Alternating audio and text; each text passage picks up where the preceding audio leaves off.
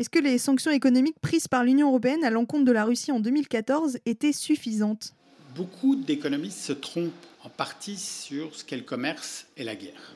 En général, on pense que le commerce, c'est le doux commerce, c'est-à-dire que le commerce protège de l'utilisation de la passion politique ou de la guerre, si on peut dire aujourd'hui, ou de, la folie politique. Mais en fait, dans l'histoire européenne, ça ne se passe pas tout à fait comme ça, depuis la Première Guerre mondiale et même avant. Il peut y avoir très bien du commerce entre les pays, et de la concurrence très forte, par exemple entre la France et l'Allemagne, etc.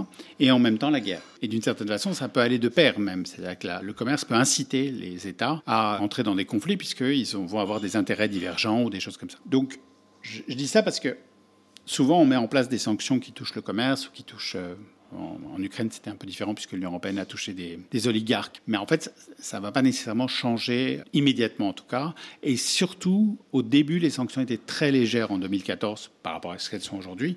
Et donc l'effet euh, était tout à fait euh, négligeable pour la Russie.